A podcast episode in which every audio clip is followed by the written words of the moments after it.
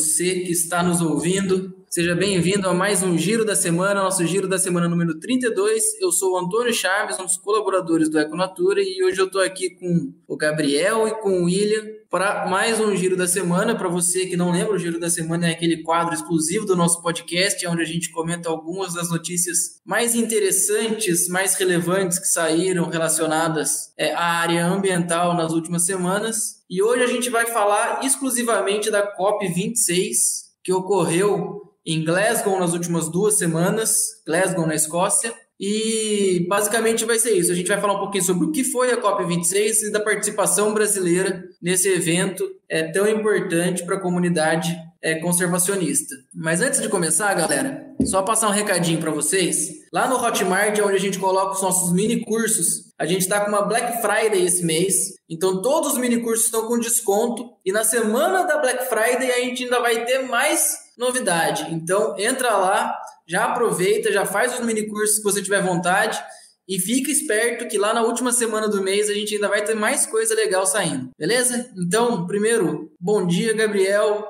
Bom dia, William. Boa tarde, Gabriel. Boa tarde, William. Boa noite, né? Depende de quem está escutando. E aí, pessoal, tudo bem com vocês? Mais um giro aí sobre um tema bem importante, falando aí sobre um evento que foi já classificado aí como crucial nesses últimos anos, né? E o primeiro grande evento aí pós-pandemia, né? Relacionado ao meio ambiente, que a gente tem gente junto de novo e discutindo isso né, William? Isso mesmo. Bom dia, boa tarde, boa noite aí para quem nos escuta. Satisfação estar aqui de novo com vocês, gravando o podcast, discutindo, como o Gabriel já falou, um, um assunto bem importante sobre um evento que acontece aí todos os anos. A gente vai discutir um pouquinho o que, que é, o contexto da COP26, como que o Brasil está participando né, desse evento e as consequências que isso vai ter tanto para o nosso país quanto para o cenário mundial aí do meio ambiente. Então, bora começar esse giro da semana com a nossa primeira notícia, que vai ser introduzida pelo William. Depois a gente vem com outras notícias.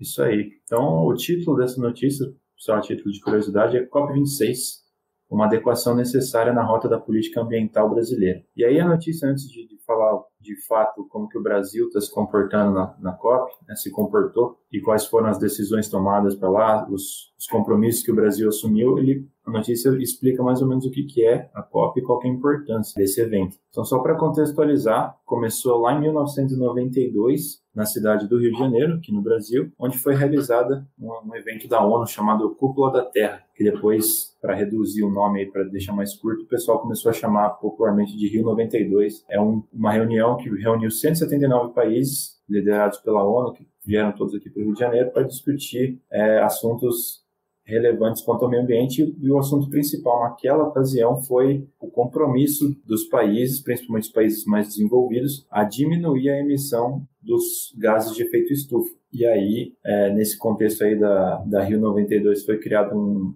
uma convenção quadro das Nações Unidas para mudanças do clima. A sigla é o UNFCCC e é uma sigla inglesa e dentro dessa UNFCCC surgiu a chamada COP, que é a Conferência das Partes, né? A sigla em inglês é Conference of Parties.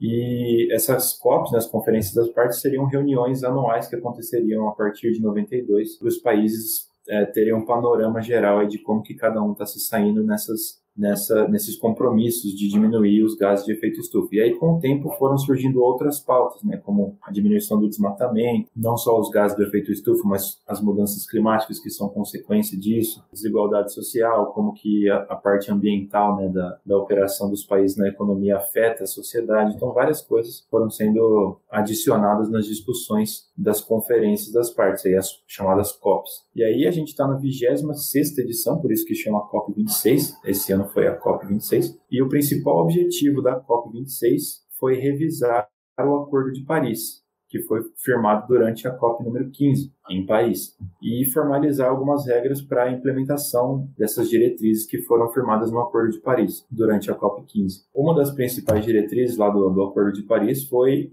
que os países se comprometeram a reduzir a emissão de gases de efeito estufa para tentar frear um pouco o chamado aquecimento global, né, que na comunidade científica alguns têm mudado de nome do aquecimento global, global para mudanças climáticas, e aí o intuito é que o aquecimento, né, o o aumento de temperatura no planeta parasse em 1,5 graus Celsius acima da temperatura média global da era pré-industrial. E isso tem vários modos de se fazer, né? Um deles é cessando ou diminuindo drasticamente a emissão dos gases de efeito estufa, e outra delas tem a ver com o desmatamento. Então, basicamente foi isso. A COP26 foi uma reunião entre os países aí para revisitar é, esses compromissos tratados em Paris, lá na COP15. E aí depois a notícia entra já na parte da, das estratégias do Brasil e como que o Brasil se comportou, né, como que a delegação brasileira agiu durante essas reuniões lá na, na Escócia. Então, é, é, interessante dizer que a notícia ressalta né, que o Brasil chegou na conferência com a segunda maior delegação, com o segundo maior número de pessoas, mas sem a presença do presidente. E isso, é, segundo os analistas aqui, foi, foi uma, uma ação um pouco estratégica para tentar diminuir ou para reverter a, a, imagem negativa que, que, o Brasil adquiriu recentemente pela política ambiental que o, que o atual presidente estabeleceu aqui, né? Algumas contradições na, nas falas do presidente, algumas informações falsas ou erradas, né? Então, propositalmente, parece que a delegação brasileira quis ir para a COP26 sem o presidente para ver se, se a imagem ambiental do Brasil dava uma escalada aí, dava, subir alguns degraus, né? É, e aí a gente sabe que teve, teve algumas notícias paralelas também, né? O discurso daquela moça indígena, que a gente também vai comentar, o discurso do ministro do Meio Ambiente e alguns compromissos e estratégias que o Brasil assumiu perante os outros países da, da COP. Antes de eu continuar, alguém quer fazer algum comentário? No caso, eu acho que é interessante também, William, ressaltar que a presença de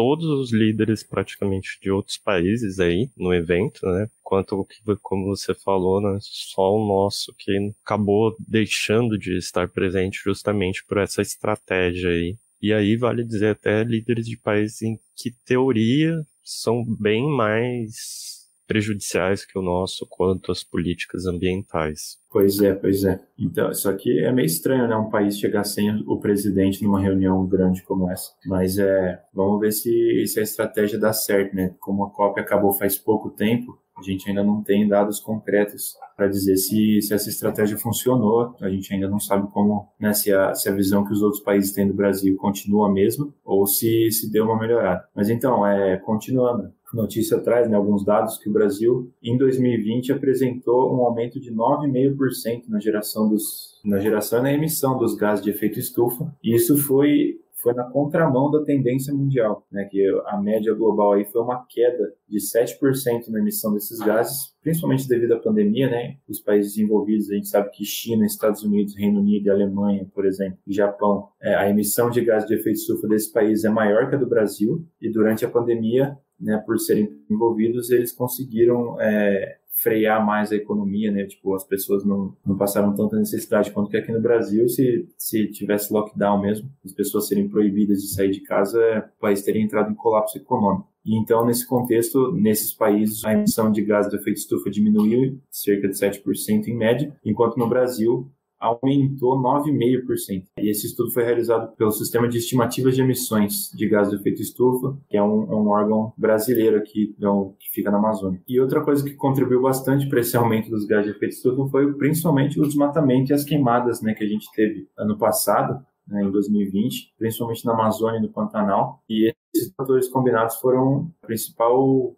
fonte de impactos negativos aí quanto a, a esse aspecto do, dos gases de efeito estufa. Também tem um outro dado na, nessa notícia que foi divulgado pelo projeto Map Biomas. É, é, um relatório anual de desmatamento que eles, eles publicam, né, por análise de imagens de satélite. Em 2020, o Brasil teve uma área desmatada 14% maior do que em 2019. Parece que alguns pesquisadores estão associando isso justamente à pandemia, porque muita gente, né, a gente parou muita coisa por conta da pandemia, né, as pessoas estavam mais em casa e tal, e aí isso deu brecha para que atividades ilegais acontecessem, né, como a gente tinha que ficar em casa por causa da pandemia, e não só a gente, né, tipo, pessoas mais acima na hierarquia, assim, no governo, órgãos fiscalizadores também ficaram em casa, né, não podiam trabalhar no, nos escritórios, né, no, no, campo, então isso deu margem para mais desmatamento ilegal, por exemplo, ou queimadas ilegais, aquelas monte de queimada que teve no Pantanal e no, na Amazônia. Né, tem um, um, dado aqui que diz que quase 99% dessas áreas foram desmatadas ou queimadas ilegalmente. Né, então, a, o desmatamento no Brasil é uma atividade essencialmente ilegal. E aí tem vários outros dados aqui que, que dizem respeito também a, ao índice de emissão de gases de efeito estufa.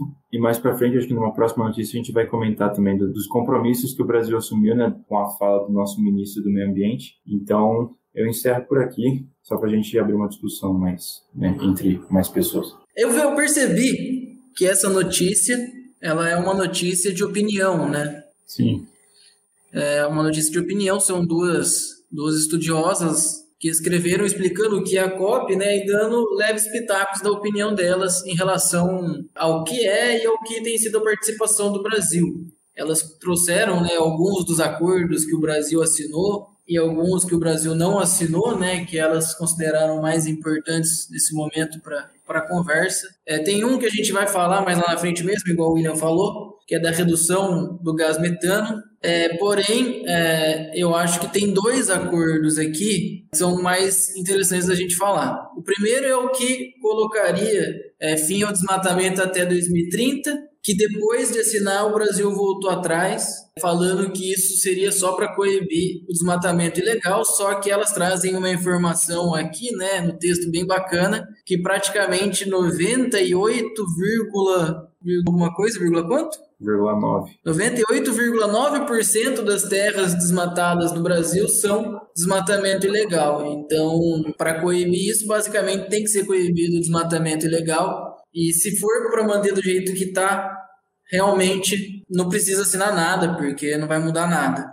Ah, mas dois acordos que o Brasil não, não participou, né? É, um é se o acordo que o pessoal se propõe a encerrar o financiamento externo a combustíveis fósseis, que é basicamente é, financiar poucos grupos em países poucos desenvolvidos, né, criando mais desigualdade geralmente, entre outras coisas tudo por conta de combustíveis fósseis. Então, você além de ter o impacto ambiental do combustível fóssil, aqui você ainda tem o um impacto social, né, de toda essa cadeia de produção. Então, quando você não se propõe a assinar um acordo que acabe com esse financiamento, né, que deixe os países livres para explorar o seu próprio combustível, né, você acaba meio que abraçando uma causa que pode levar à desigualdade social para o mundo inteiro, pelo menos é assim que eu enxergo quando a gente fala em financiamento externo a combustíveis fósseis, visto muitos casos que a gente tem, né, especialmente nos países árabes, é onde a gente tem o enriquecimento de poucos sheiks, poucos é, sultões e tudo mais, vendendo combustível fóssil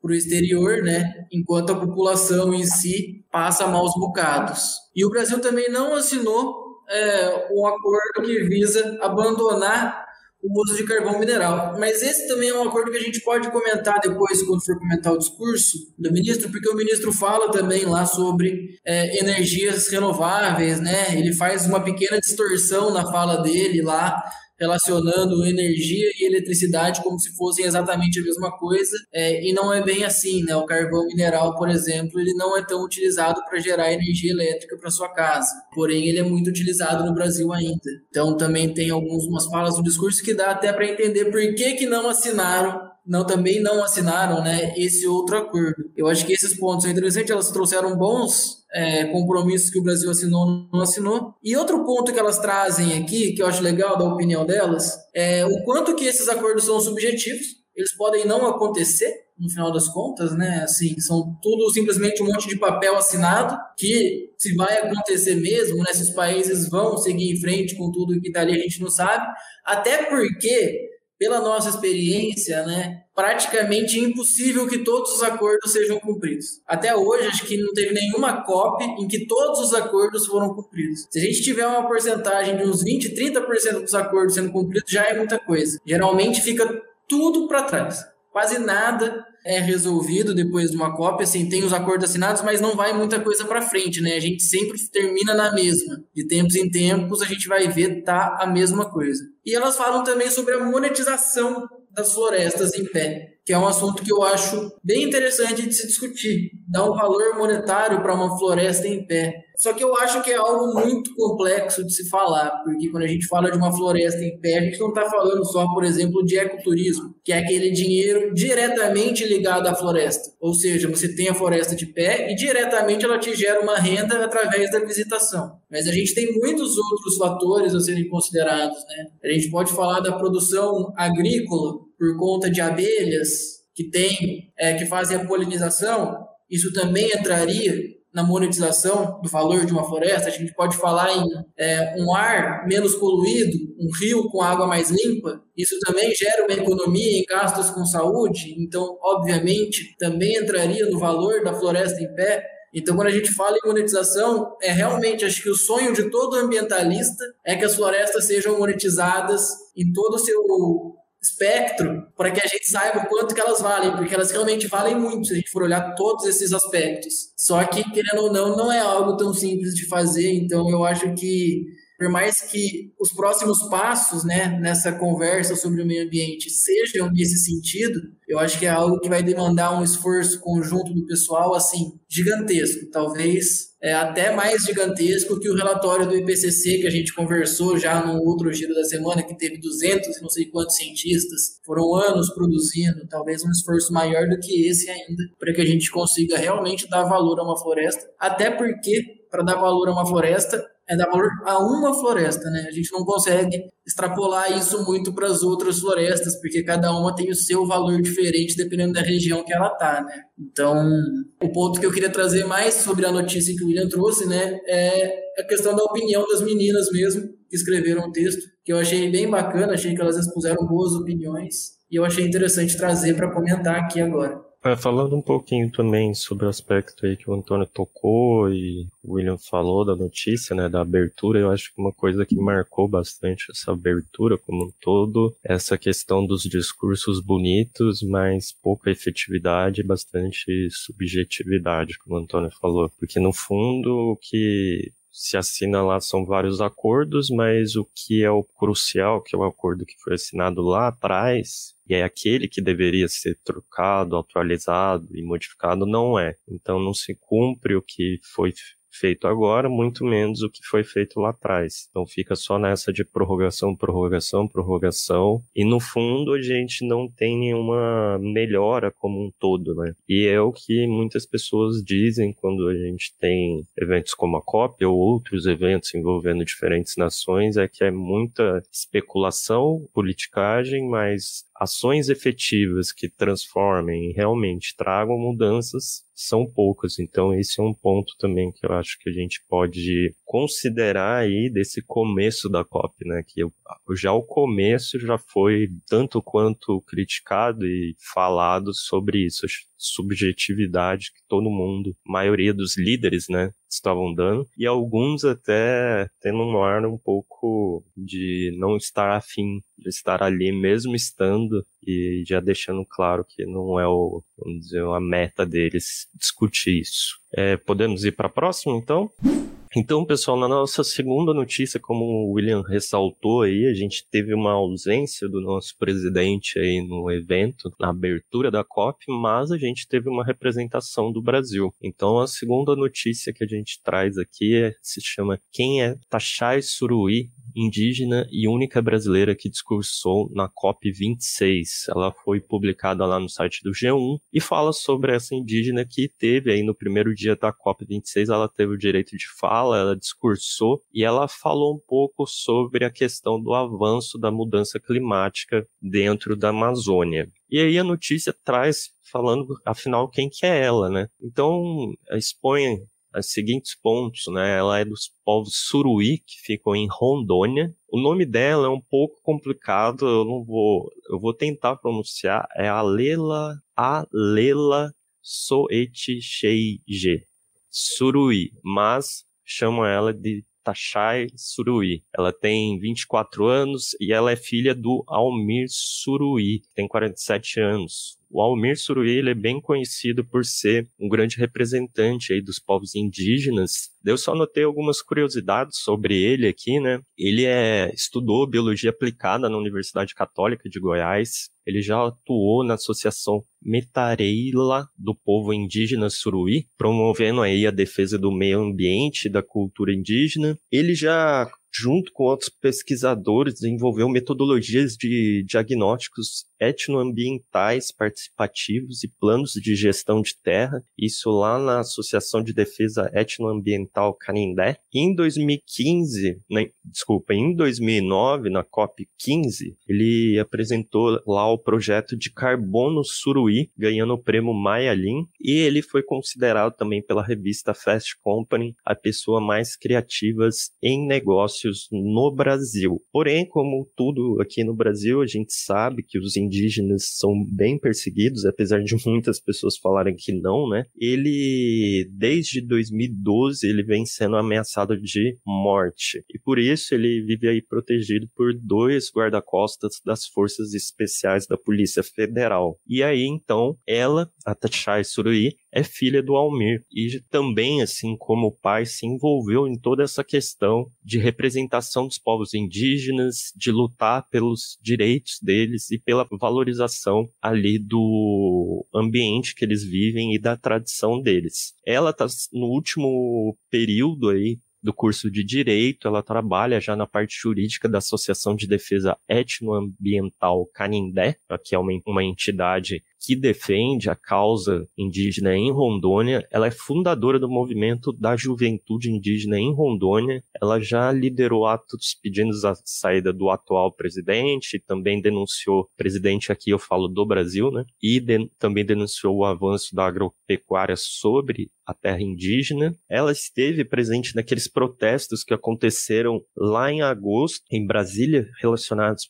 muito com o marco temporal, né, que foi na Esplanada dos Ministérios. E em 2019 ela também ganhou um destaque por apresentar um trabalho acadêmico na Island Civis International Commercial Arbitration Mot, é, Vismut, uma das principais competições de júri simulado no mundo. E aí depois eu fui pesquisar também um pouco sobre a vida dela. Existem várias outras coisas aqui que ela também faz, além de ser voluntária, conselheira em algumas instituições, que é bem interessante, mas eu não vou entrar aqui no mérito, senão a gente vai trazer o currículo dela, que é imenso aqui. Eu acho que só isso aqui já dá para perceber como ela é envolvida nas questões relacionadas aos indígenas e pela luta pelo direito desses povos nas regiões que eles vivem, assim como na conservação desses ambientes. Então, falando sobre o discurso dela, né, ela foi um discurso bem curto. Se vocês procurarem, vocês acham aí discurso tanto na internet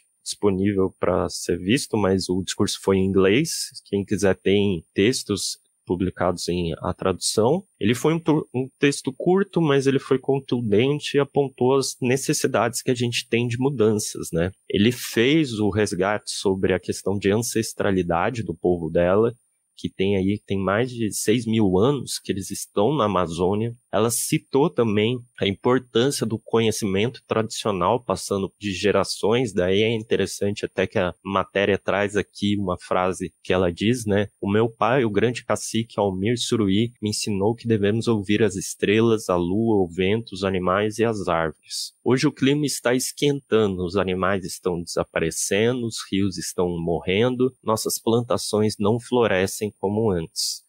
A Terra está falando, ela nos diz que não temos mais tempos. Além disso, né, ela também relembrou a morte do Ari Urue Au, Au, que ele trabalhava registrando e denunciando extrações ilegais de madeira dentro da aldeia onde ele morava, né? E ele foi, aí como ela diz no discurso dela, ele foi morto aí por defender as florestas. E aí, falando também sobre algumas frases que é interessante no discurso dela, né? Algumas frases, vamos dizer, fortes e de impacto, ela tem alguns trechos que ela falou.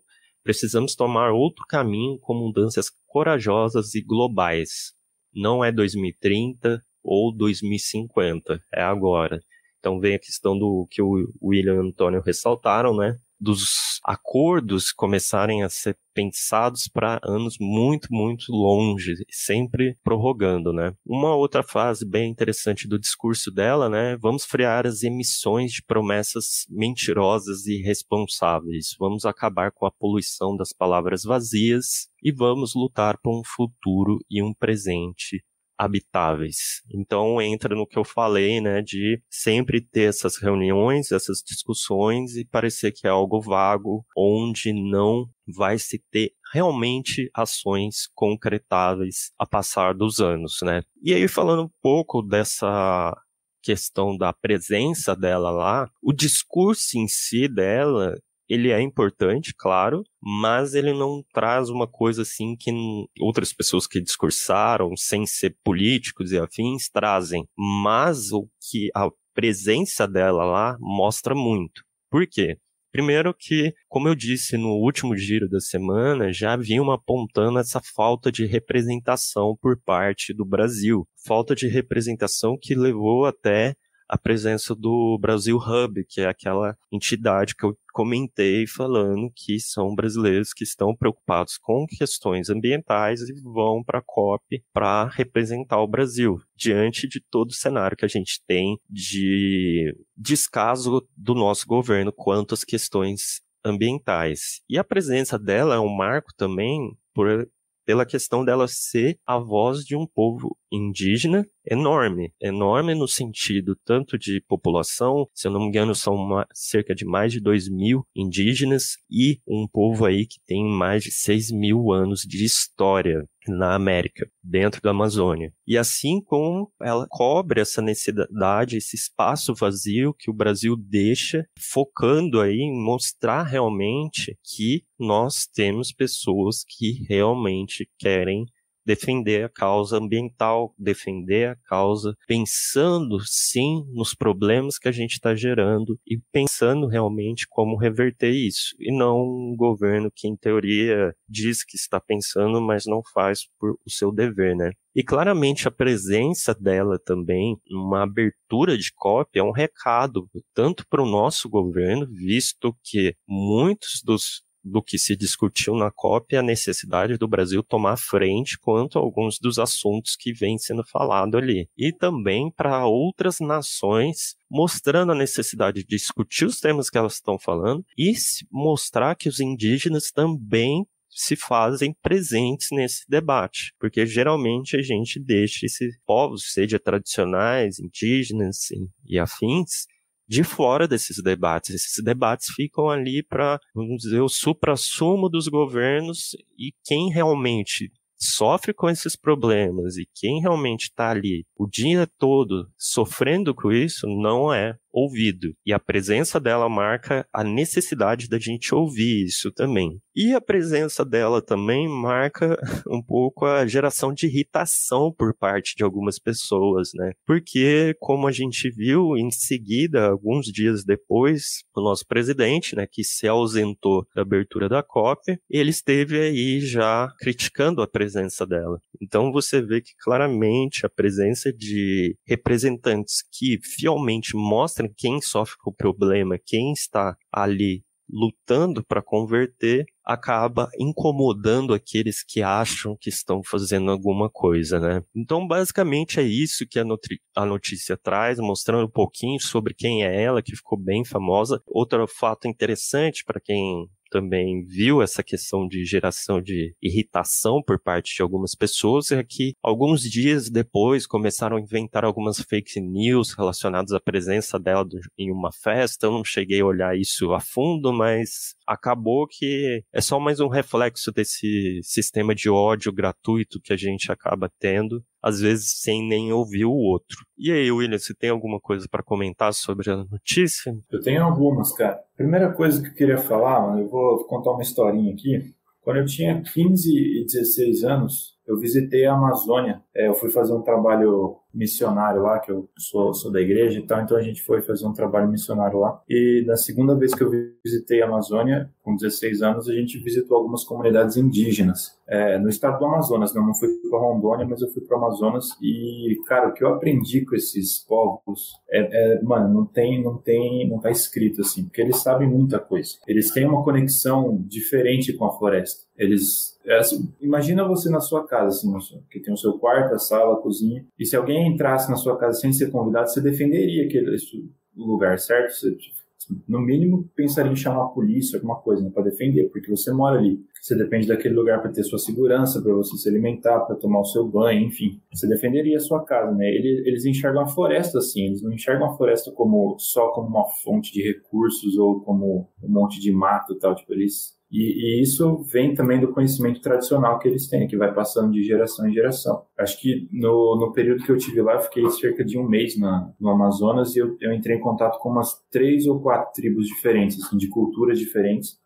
Mas isso eles têm em comum, né? Essa, essa não só dependência, mas, mas essa relação íntima assim com a floresta. E nós nós três que estamos aqui comentando as notícias nós três somos biólogos a gente estudou isso na faculdade a gente sabe a importância ecológica que a floresta tem a gente sabe que cada espécie dentro daquele ecossistema tem o seu nicho então cada uma delas é importante para o todo e tal. E os povos indígenas não têm esse conhecimento teórico né? Eles não vão para a universidade estudar isso. Alguns vão mas acho que não todos né? Alguns ficam a vida toda na, na aldeia na tribo que eles que eles moram. Mas eles sabem disso, porque eles vivem lá, eles, eles vivem isso, eles experienciam e fazem parte disso. E eu, como tenho essa formação acadêmica, eu fico pensando nessas coisas, né? E, e fico impressionado, cara, porque realmente o conhecimento que tem ali, é, eu acho que é tão profundo quanto aquele que a gente adquire na, na universidade. Então, esse é um ponto. E aí, eu contei essa história para contar, para falar da, da minha opinião, né? Porque o Gabriel comentou ali que a tribo dessa moça da Achai Suruí. A tribo dela existe há mais ou menos 6 mil anos. Isso é mais, isso é o que? Sete, oito vezes mais do que o tempo que o Brasil é um país, que o país foi descoberto pelos portugueses. O Brasil foi descoberto pelos portugueses há 500 e pouquinhos anos atrás. É, então, 5.500 anos antes disso, já, a tribo dessa, dessa moça já existia na Amazônia, já fazia parte do ecossistema e já entendia a importância da floresta para a vida, para a vida do ser humano, né? Porque os índios estão lá, então os seres humanos ocupam a Amazônia há pelo menos 6 mil anos que se tem notícia aí. E aí eu fico impressionado com a. E a gente já falou isso também no, no outro giro da semana que a gente comentou sobre o relatório do PCC. Eu fico impressionado como as pessoas que mais têm responsabilidade, né, os governantes, os, aquelas pessoas que estão no topo, né, com a. Eu não sei se é incapacidade de entender ou se é falta de vontade mesmo de entender e de, de procurar o conhecimento de quem sabe. Né? A gente tem um relatório enorme aí do IPCC sobre, sobre como que as mudanças climáticas, como que as ações humanas estão é, atenuando as mudanças climáticas e como que as consequências estão ficando cada vez piores. A gente tem povos tradicionais que sabem o que acontece, sabem da importância da floresta para a vida humana, porque eles vivem lá e então eles, eles são os primeiros a serem afetados. E aí, indiretamente, é, nós aqui na população das grandes cidades e tal, a gente vai ser afetado depois, mas eles são os primeiros, então eles sabem o que está acontecendo, eles sabem da importância, e aí a gente escolhe ignorar né, esse, todo esse conhecimento de anos de pesquisa e milênios de, de conhecimento tradicional e a gente escolhe ignorar esse conhecimento e falar, ah, não, o jeito que a gente está fazendo está dando certo, a gente ganha grana e está tudo bem. Eu não, eu não consigo entender, isso não entra na minha cabeça, mas talvez seja só na minha, né? Talvez, enfim. Mas eu acho que, e como o Gabriel falou, né? A, presença dessa, dessa moça na COP é muito importante por, por causa de todos os pontos que o Gabriel falou, mas também para ressaltar que, apesar de eles estarem no Brasil antes do Brasil existir, né, como país, como Brasil, eles são cidadãos brasileiros e a visão deles importa também. Né? O que eles têm a dizer deve ser ouvido e não é só porque ah, são cidadãos, a gente tem que ouvir, e como muito político faz ainda, a gente vê principalmente em, em período de campanha eleitoral, não, eu vou lá ouvir, ouve, não sei o quê, escuta, escuta, e sai, entra por um e sai pelo outro, daí o candidato vira as costas, entra na limousine dele e continua com a com a vida dele lá e, e não dá a mínima, sabe? Então, esse é um ponto. O outro ponto que eu acho que pode ser um pouco controverso, mas eu vou me arriscar aqui, é que eu acho que, primeiro que eu acho que a gente ainda está longe de atingir os objetivos que, que foram porque como a gente já comentou antes também, né? Os prazos que são colocados são prazos muito longos, né, isso não só no Brasil, mas internacionalmente também, né, tem o Tratado de Kyoto, que foi assinado em 90 e, não vou lembrar o ano, acho que 92 também, e poucas poucas metas foram atingidas por todos os países que assinaram aquele tratado. Depois teve a Rio 92, tem o, o Acordo de Paris e a gente está até hoje aí com os, os acordos foram feitos e pouca coisa foi cumprida. Só que aí alguém alguém tocou no assunto, né? Eu acho que em algum dos discursos fala que a gente tem que ter uma ação um pouco mais global para que a gente entenda a necessidade. Eu acho que ações globais não não não vão resolver o problema. Eu acho que tem que ser ações locais, porque tem o, o, teve o discurso da, da Chai Surui, né, da nossa representante indígena lá em Glasgow. Teve um outro presidente, um chefe de estado de uma ilhazinha no Pacífico, que eu não lembro o nome do lugar, mas ele fez o discurso, ele não foi até Glasgow para participar, mas fizeram uma transmissão dele e ele fez o discurso é, onde seria uma praia, mas agora já está tomado pelo mar. Então, aos poucos, a ilha está sumindo porque o nível do mar está subindo e tal. E aí ele fez como forma de protesto. Então, cada região do globo está sofrendo de algum modo com essas mudanças climáticas. Teve um outro giro da semana que a gente fez uns tempos atrás também, que a gente comentou que lá no Canadá teve uma onda de calor que milhões e milhões de mariscos morreram por causa da temperatura da água e tinha gente no centro da cidade passando mal, tendo que ser internada por causa do calor. Isso no Canadá. O Canadá é um país frio. É, então, acho que ações globais são um pouco fora da nossa, do nosso escopo de atuação, né, enquanto, enquanto sociedade, porque, tipo, no Canadá está tendo os problemas deles lá, nas ilhas do Pacífico estão tendo as nossas, na Amazônia está tendo os nossos problemas. E aí, como é que a gente vai ter uma ação global, né? Tipo, cada um vai fazendo um pouquinho em cada lugar, daí, tipo, não vai ter resultado efetivo. Então, eu acho que cada lugar, cada localidade, cada país, governo tem que tomar ação conforme a responsabilidade que lhe cabe. E aí que entra a parte difícil, né, do, das pessoas realmente agirem daquilo que, que lhes cabe, né, porque se depender do nosso governo, o arco do desmatamento que, que existe lá na Amazônia vai virar um, um círculo de desmatamento, não vai ser só um arco. Enfim, porque deve ter gente lucrando com esse desmatamento, porque se não parou ainda, é porque tem alguém ganhando alguma coisa. Mas enquanto alguém ganha alguma coisa, o resto perde, né? Os primeiros a perderem são, são os povos indígenas que, que moram lá e que perdem a casa deles, perdem qualidade de vida, enfim. Então, essa era a minha opinião. Talvez seja um pouco controversa, mas eu acho que ações globais não vão funcionar. Acho que tem que ser ações locais e as pessoas responsáveis por isso realmente têm que assumir essa responsabilidade e botar a mão na massa, fazer acontecer de verdade, né? não só ficar falando. É, eu concordo, William, com você em partes em relação às ações locais. Acho que elas têm uma influência uma importância subestimada. Acho que elas são subestimadas. As pessoas ficam pensando muito em ações globais, em ONU, é, em Penuma e tudo mais, e, e acho que realmente a, a, a, o trabalho local fica acabando em segunda mão, né? E acho que isso precisa acontecer.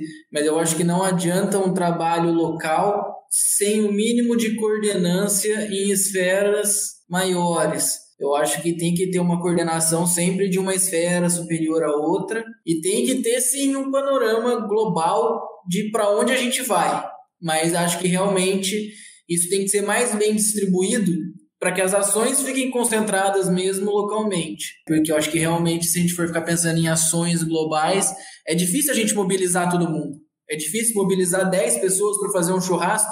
Imagina mobilizar o mundo inteiro para salvar é, uma coisa que é, muitos não entendem o porquê que precisa ser salvo, né? Aí também a importância da educação ambiental e outras coisas, né? Porque muitas pessoas não têm essa, essa noção do porquê que precisa ser salvo a natureza. Então, é uma, uma mobilização muito mais difícil de se fazer. Então, quanto mais local for, mais fácil acaba ficando. Então, eu concordo com você nesse sentido, apesar de achar que a gente tem que ter, sim, planos é, em esferas maiores. Mas com relação a essa notícia específica, né, eu gostaria de fazer um comentário muito semelhante ao que o Gabriel fez no final é, do, do, da introdução que ele trouxe né, sobre o assunto. É, eu achei que o discurso em si não foge muito de outros discursos que a gente já viu, igual o Gabriel falou, né? Me lembrou bastante o discurso daquela menina na Rio 92, Me lembra bastante os discursos da Greta Thunberg. É lógico, são contextos diferentes. Essa menina da COP92, que eu nem lembro o nome, e a Greta Thunberg são adolescentes.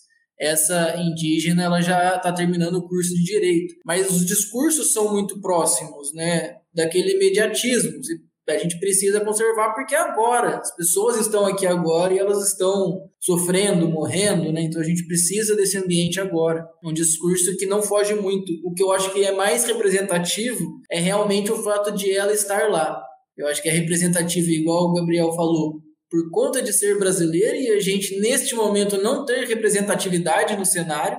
A gente vai falar de meio ambiente, o Brasil hoje em dia é um párea, ninguém quer nem conversar com a gente. Então a gente ter uma representante e uma representante nesse nível, nesse nível é, de se expressar é, é importantíssimo. Uma pessoa que sabe se expressar muito bem e mais do que isso, né, uma pessoa que quebra paradigmas, porque a gente tem aquela ideia do indígena como alguém selvagem que não sabe falar e ela vem e mostra que não. O indígena ele só é nativo da terra.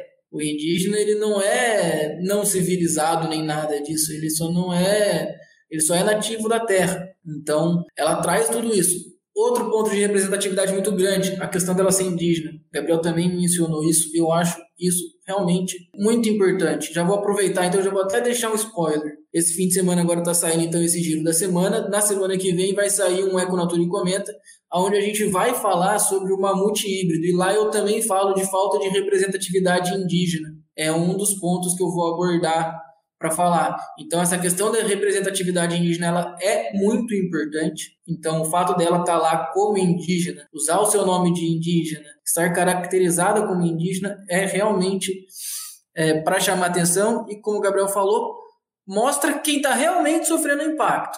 Todo o desmatamento, todas as queimadas, toda a violência que tem ocorrido nas florestas brasileiras, especialmente na Amazônia, é por conta do avanço do garimpo, do avanço da, dos grandes agricultores, né, do agronegócio, toda a violência que eles vêm sofrendo. Só quem pode falar são eles. A gente que está aqui no Sudeste não vê o que está acontecendo, não tem muito o que falar. É, a gente tem mais que ouvir é, e tentar ajudar, né? Então, o fato dela estar tá lá também traz esse, esse ponto realmente é importantíssimo. E, como o Gabriel também falou, né, eu estou basicamente repetindo o que o Gabriel falou, porque era o comentário que eu ia fazer, mas, como o Gabriel falou também, incomoda as pessoas. Incomoda bastante quando alguém vem e expõe uma verdade. O presidente criticou ela, o presidente já criticou a Greta Thunberg. É, se for olhar em 92, aposto que ele criticou a menina que fez o discurso em 92. É, então, o fato dele ter criticado né, mostra que o caminho certo é esse. Quanto mais representantes a gente tiver de povos indígenas, de povos quilombolas, de ribeirinhos, de seringueiros, é, de povos dos mais diversos que o Brasil abriga por aí, povos tradicionais, né, caiçaras e tudo mais, brigando pelos seus direitos e mostrando o que eles sofrem, né, nas mãos dos grandes produtores, grandes empresários, é, dos grandes ricos do país, mas é, a gente vai trazer os olhos do mundo para a gente de uma maneira a querer ajudar. Porque quando a gente tem esses representantes tendo espaço, é sinal de que o Brasil está querendo dar espaço a gente sabe muito bem que a gente não tem dado espaço para eles nos últimos tempos. É o fato dela aparecer lá é realmente algo que até surpreende, né? Mas é, quanto mais espaço a gente dá, mais vai melhorar a visão que o mundo tem do Brasil, né? Aquela conversa que teve lá na primeira notícia do Bolsonaro não ter ido para a Copa para melhorar a imagem dele. Você quer melhorar a sua imagem? Dá visibilidade para esse povo e depois vai lá ver o que, que eles estão reclamando, ver os problemas que eles têm e tenta combater. Aí você vai melhorar a visão do Brasil, garanto. Se você der visibilidade para eles e combater o que eles falam, é, combater, é, aliás, ajudar né, eles né, a combater os problemas que eles trazem, garanto que você vai melhorar a sua imagem lá fora. Agora, ir para não ir para lá e mandar um ministro que só é um pouco mais é, calmo do que o anterior, mas para falar abobrinhas semelhantes, não vai melhorar a imagem de ninguém. O William falou que não dá ainda para saber se melhorou ou não a imagem, porque ela acabou de acabar, a cópia acabou de acabar, mas eu acho que pelo discurso do ministro, que a gente vai comentar na próxima notícia, não melhorou muito, não. Acho que a nossa imagem continua igual. Bom, aproveitando o gancho, então, já passando então para nossa terceira notícia, comentar um pouco sobre o discurso do ministro do Meio Ambiente, o novo ministro do Meio Ambiente, o Joaquim Leite, fez lá em Glasgow, né? ele foi um dos últimos representantes governamentais a discursar na COP26, encerrando a última quarta-feira, dia 10. Então, ele fez um discurso um pouco mais ameno do que seria, por exemplo, o Ricardo Salles fazendo, é um pouco mais ponderado do que o Ricardo Salles, porém foi um discurso ainda com bastante pontos para a gente observar de perto. Algumas pequenas mentiras, algumas verdades exageradas, algumas meia-verdades e também algumas verdades. A gente vai comentar alguns é, dos pontos que o ministro trouxe no seu discurso aqui. A gente pegou uma notícia da agência Lupa, que é uma agência de checagem, checagem mesmo de fake news e tudo mais. Então, eles fizeram a checagem do discurso do ministro. A gente vai pegar os pontos que eles trouxeram aqui, eles trouxeram 12 falas do ministro. Eu não vou falar de todas, eu vou focar em algumas principais, algumas que eu acho mais importantes, e aí a gente vai fazendo alguns comentários em cima dessas falas. Então, primeiro, eu quero trazer as falas falsas que foram atribuídas ao ministro. Né? O ministro discursou lá, ele teve uma fala que foi marcada como falsa pela agência Lupa. É, ele teve acho que duas ou três falas aqui que são marcadas como falsa. A primeira é quando o ministro fala: anunciamos metas climáticas ainda mais ambiciosas. É, alegando que o Brasil anunciou metas de reduzir a emissão de gases de efeito estufa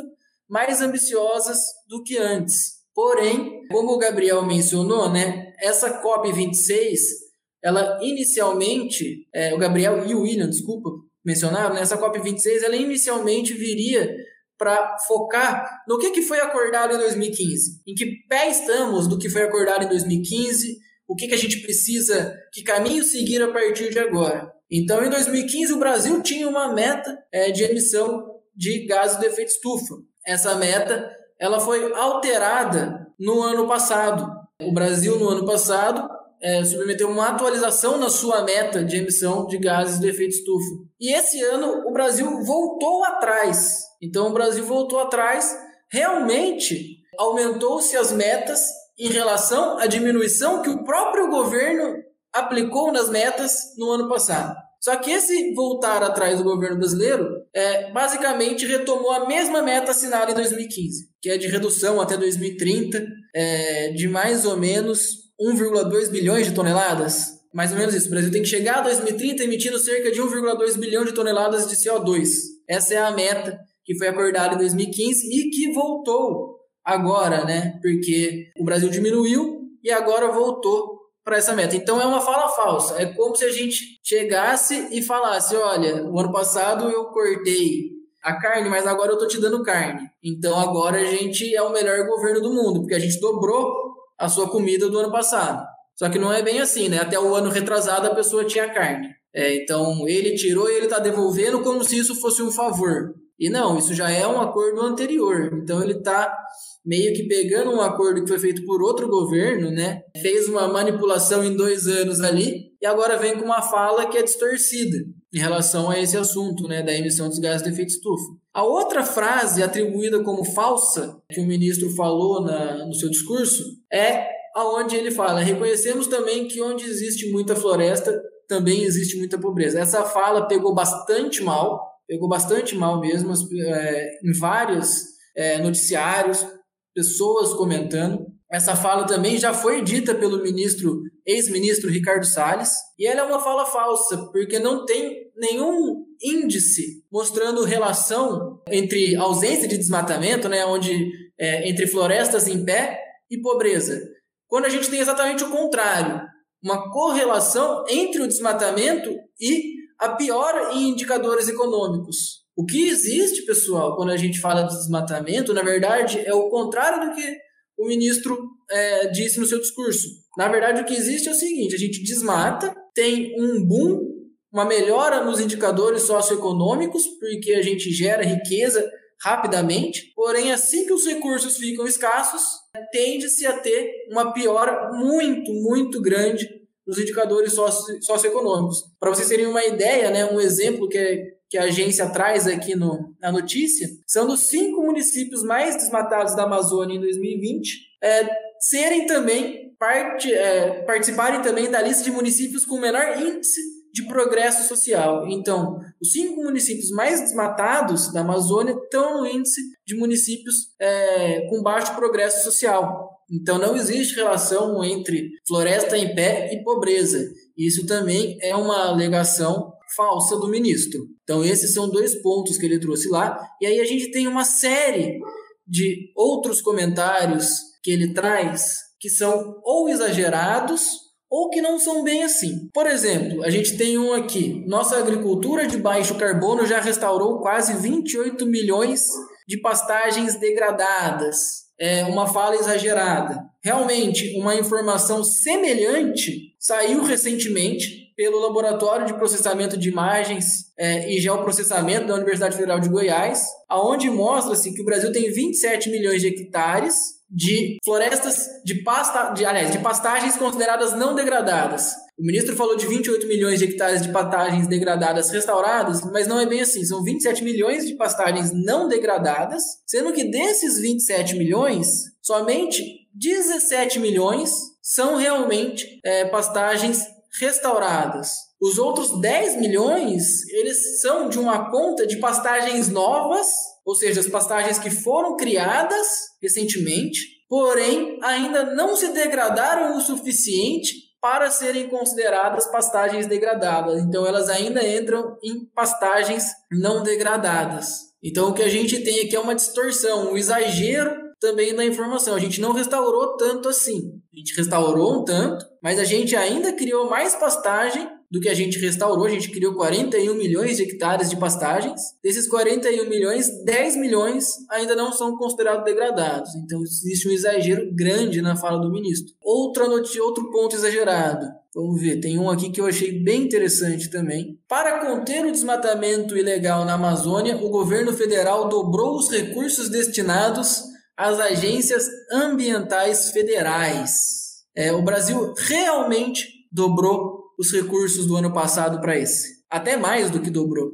Porém, o próprio governo, no ano passado, cortou os recursos. Então, os recursos foram os menores em, base, em praticamente duas décadas no ano passado. Esse ano ele foi dobrado mais do que dobrado, né? O ano passado foi 82 milhões, mais ou menos, esse ano passou para 234 milhões. É, no IBAMA, no ICMBio, os recursos do ano passado foram de 22 milhões e esse ano passou para 74 milhões. Então teve sim um aumento, mais de um recurso que tinha sido cortado é, de maneira é, avassaladora no ano anterior. E pior do que isso, a gente teve esse tanto de recurso, porém ao mesmo tempo, esse recurso não está sendo utilizado. O governo não usou praticamente, usou praticamente 24% desse recurso para fiscalizar, para combater o desmatamento na Amazônia. Então, o governo até aumentou o recurso, mas não utilizou. Então, é uma verdade exagerada, porque o recurso foi cortado pelo próprio governo, e além de tudo, é uma verdade com um mas.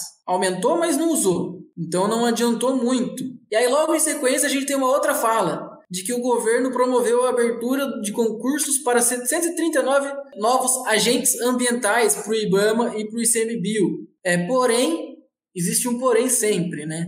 Realmente, abriram 739 novas vagas, porém, é, 970 analistas ambientais saíram nos últimos anos. Então você não vai ocupar ainda todo o déficit que tem de funcionários. Detalhe, eu falei 970 analistas ambientais. Dessas 739 vagas, 73% são para técnicos ambientais. Somente 157 são para analistas ambientais. Então tem sim um número elevado de vagas, mas vagas para cargos técnicos os cargos mais importantes que foram cortados nos últimos anos, vai ter uma reposição muito pequena. Então também é uma fala exagerada. E por fim, acho que a última fala que eu queria fazer um comentário aqui das energias renováveis. É, como eu falei, né, é, o Brasil não assinou o compromisso de acabar de, de eliminar a utilização de carvão mineral. E no seu discurso, o ministro falou: nossas energias renováveis contribuem com 84% é, da nossa matriz elétrica, gerando recorde de empregos em energia solar e eólica. Sim, 84% da nossa matriz elétrica realmente vem de fontes de energia é, renováveis. Porém, as energias renováveis elas totalizam somente 48,3% da matriz brasileira. Ou seja, tem energia que não é energia elétrica sendo utilizada no Brasil que não é renovável. E isso representa mais de 50%. O maior percentual vem, obviamente, né, da gasolina, do petróleo e também da queima de carvão mineral em termoelétricas pelo Brasil, para principalmente abastecer indústrias. Então a gente, apesar de ter realmente energia elétrica sendo abastecida majoritariamente por uma matriz renovável, pelo menos uma matriz considerada renovável, né? O que ainda tem, assim, as suas discussões, se vocês quiserem, tem até uma palestra que eu não sei se tem vídeo agora, mas se tiver, tá no nosso canal do YouTube, é onde eu falo sobre energia sustentável, se isso é um mito ou isso é uma verdade, né? Energia renovável, e a gente discute um pouco sobre isso. Mas querendo ou não, são fontes de energia consideradas renováveis, 84% da nossa matriz elétrica, mas isso ainda não condiz com a nossa matriz energética total. A gente gasta energia de outras maneiras que a gente não considera quando a gente está falando de energia elétrica. E essas outras energias ainda têm um grande impacto. Então, ter assinado esse compromisso auxiliaria a gente a aumentar ainda mais o nosso impacto positivo em relação ao uso de energias. Quando a gente não assina, a gente demonstra que a gente realmente não tem preocupação em melhorar mais a nossa matriz energética. Para a gente tá bom os dados da matriz elétrica. E aí então vira um discurso, né, com aquela verdade, mas uma verdade com um mas. Será que isso já resolve o problema? Acho que ainda não, né? Acho que a gente ainda tem muito para andar. Acho que das 12 falas que eles trazem aqui, essas são as mais interessantes que eu trouxe para comentar. E aí, pessoal, Gabriel, William, o que, vocês têm para trazer para gente? É, então vamos lá. Então, desses pontos que o Antônio trouxe, queria ressaltar algumas aqui. O ministro, ele, eu peguei uma, o discurso na íntegra aqui, tem uma parte do discurso dele que ele, ele cobra os países desenvolvidos, porque alguns anos atrás eles, eles fizeram um acordo e os países desenvolvidos eles fariam um fundo que, que ia doar uma parte do dinheiro para outros países para justamente para eles terem dinheiro e recursos para poder realmente atingir esses objetivos, né? E aí a meta era 100 bilhões de dólares que acho que esses 100 bilhões de dólares era que o Brasil ia receber né, de, de países desenvolvidos alguns deles Estados Unidos, Canadá, Alemanha. Teve iniciativas né, do governo brasileiro para preservação de florestas, de economia verde, que significa que os moradores né, de florestas, povos indígenas, povos tradicionais, produtores rurais que morem e produzem os produtos deles lá próximos a áreas florestais, é, receberiam uma quantia em dinheiro se preservassem essas florestas em pé e tal. Então, o Brasil recebeu parte desse dinheiro, mas como o Antônio falou, né, somente 24% foi usado, foi isso? Foi um valor bem. Isso mesmo. Foi 24% do valor foi usado só. E aí, durante o discurso dele na COP, o, ministro do meio ambiente, Joaquim Leite, cobrou os países envolvidos para pagar o, o, restante da quantia e ainda falou que o, o, valor de 100 bilhões já não é mais suficiente para que o mundo construa uma nova economia verde. Está entre aspas, né, porque eu estou citando as palavras exatas do ministro. Esse valor já não é mais suficiente para que o mundo construa uma nova economia verde com uma transição responsáveis. São necessários volumes mais ambiciosos de fácil acesso e execução ágil para que a transformação ocorra de forma inclusiva e tal, total. Então é assim meio meio hipócrita essa fala dele, porque só ele já tinha recebido uma boa quantia, agora não, não foram 100 bilhões completos, mas tinham recebido uma quantia considerável e só 24% dessa quantia foi repassada para as partes mais de baixo da escala, a pessoa que vai realmente botar o dinheiro em, em uso e executar as ações propostas, né, para proteção ambiental, evitar o desmatamento e então seja o que for. E aí ressaltando também a parte da, da fala do ministro, né? reconhecemos que onde existe muita floresta, também existe muita pobreza. Além daquilo que o Antônio ressaltou, de que não existe nenhum estudo, nenhum índice, nenhuma medição concreta que prove que isso é verdade,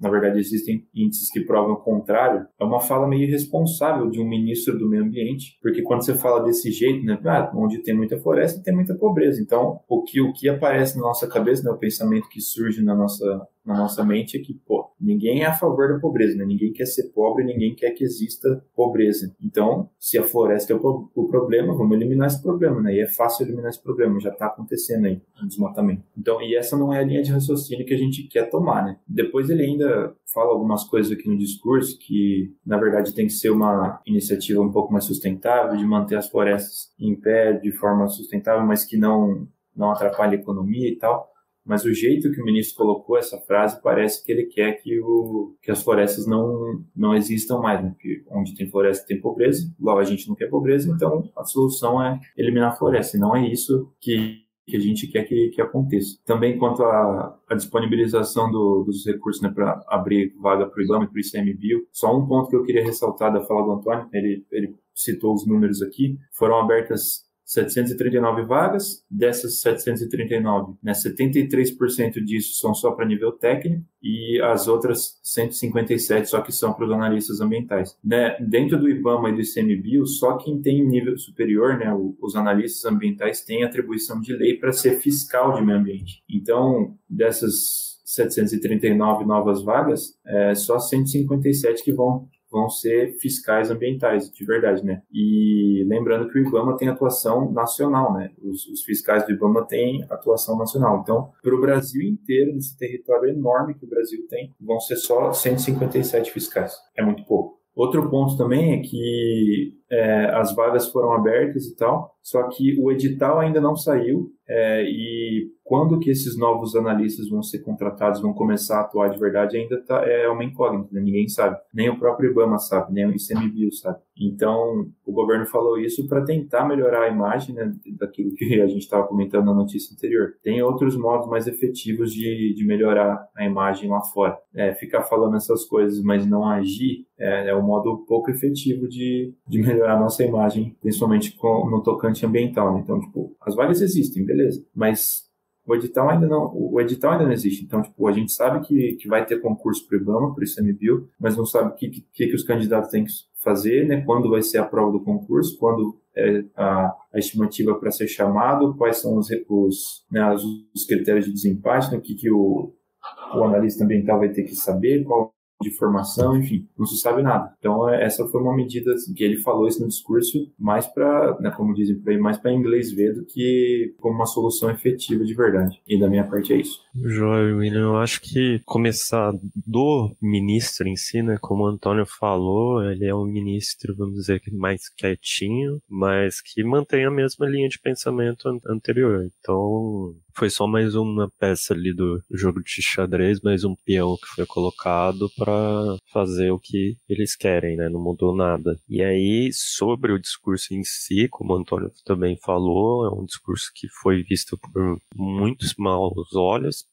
principalmente por essa frase que o Antônio ressaltou da pobreza, da relação de pobreza com florestas, que é surreal, gente. Alguém chegar e falar isso como se fosse uma verdade absoluta, alguma coisa, tivesse dados concretos sobre isso. Um outro ponto que o William tocou agora, né, do investimento, que esse dinheiro que foi repassado, se eu não me engano, o resto desse dinheiro ele não foi repassado justamente porque o Brasil não tinha assumido os acordos corretamente, os compromissos. Se eu não me engano, no giro da semana, lá no começo do ano, a gente falou sobre isso, justamente esse ponto de essa ausência do nosso país de realmente falar as coisas, né, de fazer as coisas, acabou levando ele não receber esse recurso. E continuando, né, a, eu vejo principalmente esse discurso dele como mais uma ferramenta, uma tentativa de vender que o Brasil é um país com uma que se preocupa com o meio ambiente, que quer conciliar a questão de agronegócio com o meio ambiente, mas no fundo a gente sabe que é uma grande mentira essa questão de negociar, de, na verdade, conciliar, né, com o agronegócio. Isso é muito interessante quando se fala para inglês ver, né? Mas aqui a gente sabe que quem busca realmente fazer isso são poucos, quase nenhum busca fazer realmente e aí eu tô falando de agronegócio, coisas gigantescas, não produtor pequeno. O produtor pequeno é outra realidade, né? E um outro ponto que eu vejo é que a linha de pensamento é totalmente vamos dizer, em consonância com o Ministério da Agricultura. Então, é aquele negócio. No Ricardo Salles, eu acho que os discursos eram mais enfáticos em coisas absurdas, e no dele é mais um pouco um pouquinho menos enfático, mas deixa muito bem claro como está sendo orquestrado os dois ministérios juntos. Meio que tudo aquilo que a gente viu lá no começo de toda essa geração desse governo, né, que era aquela ideia de fundir esses ministérios, parece que agora está mais do que concluído, né, que um depende do outro e um vai abaixar a cabeça do pro outro na hora de tomar decisões. Mas de qualquer forma, eu pelo menos pensando assim como resultado geral, né, da participação do Brasil, teve, como foi dito, os pontos de acordos que foram feitos, mas como a gente já disse aqui, acordo só vai dar para a gente confirmar e ter noção se realmente vai, vai ser benéfico, vendo os resultados daqui para frente. Mas a visão do nosso país eu vejo como negativa frente a tudo isso. A única coisa positiva que a gente teve foi a Tachai e o pessoal do Brasil Hub, que esteve presente com espaço lá dentro do evento, né? Espaço físico. Então, o nosso governo mesmo, infelizmente, continua na mesma. E mesmo sendo cobrado constantemente por outros líderes. Então é isso, pessoal. Vocês querem completar complementar com mais alguma coisa? Surgiu agora o pensamento aqui, né, que uma da fala, das falas do Gabriel, que é, de novo toco naquele ponto do que eu falei antes, de ações locais e o, aqueles que são responsáveis realmente assumirem a responsabilidade, né? não só ocupar o cargo de responsabilidade, mas realmente fazer. Né? Na fala do, do ministro lá no, na cópia, lá perto do, do encerramento, ele fala que o Brasil é parte da mudança. Né? O Brasil é parte da solução para esses problemas ambientais e tal. O Brasil tem potencial para ser. A gente tem, né, todo mundo sabe que o Brasil é o país com maior biodiversidade do mundo, a gente tem uma área territorial muito grande, 5, 6 biomas, né, que tem, tem um potencial enorme de até de lucrar, né, do país lucrar com isso, mas é a gente tem que botar essas coisas em práticas, né? E eu via que de novo outro ponto, ouvir as pessoas que têm conhecimento técnico ou prático para fazer isso acontecer, né? E não só os caras lá de cima se fechar no grupinho deles lá, ninguém é especialista em nada de meio ambiente, fala, ah, não vai dar certo e faz do jeito dele. É, eu acho que esse, é, esse é um caminho muito muito fora do do, do norte certo, né? Se a gente quer realmente melhorar a, o meio ambiente, não é esse caminho que a gente tem que seguir. Mas enfim, era isso. Eu posso adicionar uma coisa só? Quanto ao que o William falou, que ele me lembrou, né, também essa questão do Brasil ser um, vamos dizer, um caminho, né? Eu vi essa semana rolando no WhatsApp eu não sei aí se a, a, veracidade disso, um vídeo do governo justamente fazendo uma propaganda do Brasil como país mais biodiverso, etc., com agronegócio com uma boa relação com o meio ambiente, e aí aquele vídeo institucional em inglês. Então eu não sei se foi uma coisa que foi vinculada na cópia ou coisa do tipo mas o teor do vídeo é justamente seguindo essa linha de pensamento do ministro na sua última fala aí no finalzinho, justamente colocando aí nessa linha e vendo de novo, né, esse tipo de pensamento. Bem isso, pessoal. É uma tática muito de autopromoção. Não faz muita coisa, o que faz ainda se promove é como se fossem as melhores pessoas do mundo, os mais sustentáveis e tudo mais. O que a gente sabe, né? A gente que mora no Brasil sabe que não funciona bem assim. Mas eu concordo com vocês, pessoal. Acho que realmente da participação brasileira não muda muito, saímos mais ou menos como entramos, mas pelo menos a gente tem uma esperança ali, né, na, na Tachai, que são pessoas, né, que se a gente não tiver o mínimo de esperança nem nelas, a gente também não está na profissão certa. Então acho que a gente, como ambientalista, conservacionista, educador ambiental, tem que pelo menos acreditar em pessoas como ela, que são porta-vozes do que a gente tenta trazer aqui também no Econatura, né? Querendo ou não, ela é uma porta-voz de várias coisas que a gente tem falado aqui há muito tempo em relação a esse governo e a tudo que tem ocorrido. E ela é uma porta-voz ainda mais bacana porque ela sofreu realmente. A gente está falando da nossa casa, né? Só com o que a gente sabe. Então, acho que é isso, uma participação mais uma vez um pouco frustrante para o Brasil. Nos últimos anos tem sido assim, mas ficou alento de que, é, se tudo der certo, quem sabe nos próximas COPs a gente tenha representantes que estejam lá para participar efetivamente, para propor efetivamente, para assinar acordos e para trazer para o Brasil ideias inovadoras que vão ajudar a gente a chegar é, na tão sonhada sustentabilidade aqui dentro do nosso país. Então, acho que não temos mais nada, né, pessoal? Podemos finalizar? Podemos. Sim. Então fica aqui o meu bom dia, meu boa noite, meu boa tarde para quem estiver escutando a gente, independente do horário. Foi um prazer estar aqui com o Gabriel e com o William para falar um pouquinho sobre a COP26 e trazer as nossas trazer algumas informações e as nossas opiniões. E até a próxima, pessoal. Valeu. Falou, pessoal. Foi um prazer também inenarrável estar aqui com vocês. Então, só deixa aí de sugestão para o pessoal depois conferir também o discurso da Tchai, procurar, assistir, que é legal. E vou ver esse também que o William comentou, desse, do presidente dessa ilha. Dar uma olhada também, que tem bastante coisa que vale a pena a gente ver. Assim. Beleza. Valeu, pessoal, pela, pela paciência em ouvir a gente aí, discutir esses pontos. Acho que é um tema importante e satisfação estar aqui com esses dois parceiros nossos aí. Bom, bom dia, boa tarde, boa noite para quem nos ouviu e até a próxima.